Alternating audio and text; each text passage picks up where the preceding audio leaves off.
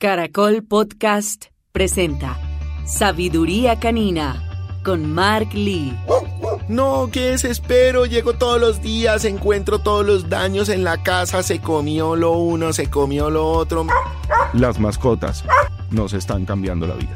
Hubo también un crecimiento muy alto fue en la mezcla del perro y el gato en los hogares.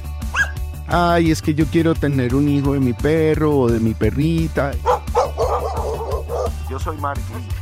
Los invito a vivir esta agradable experiencia sin sabiduría canina.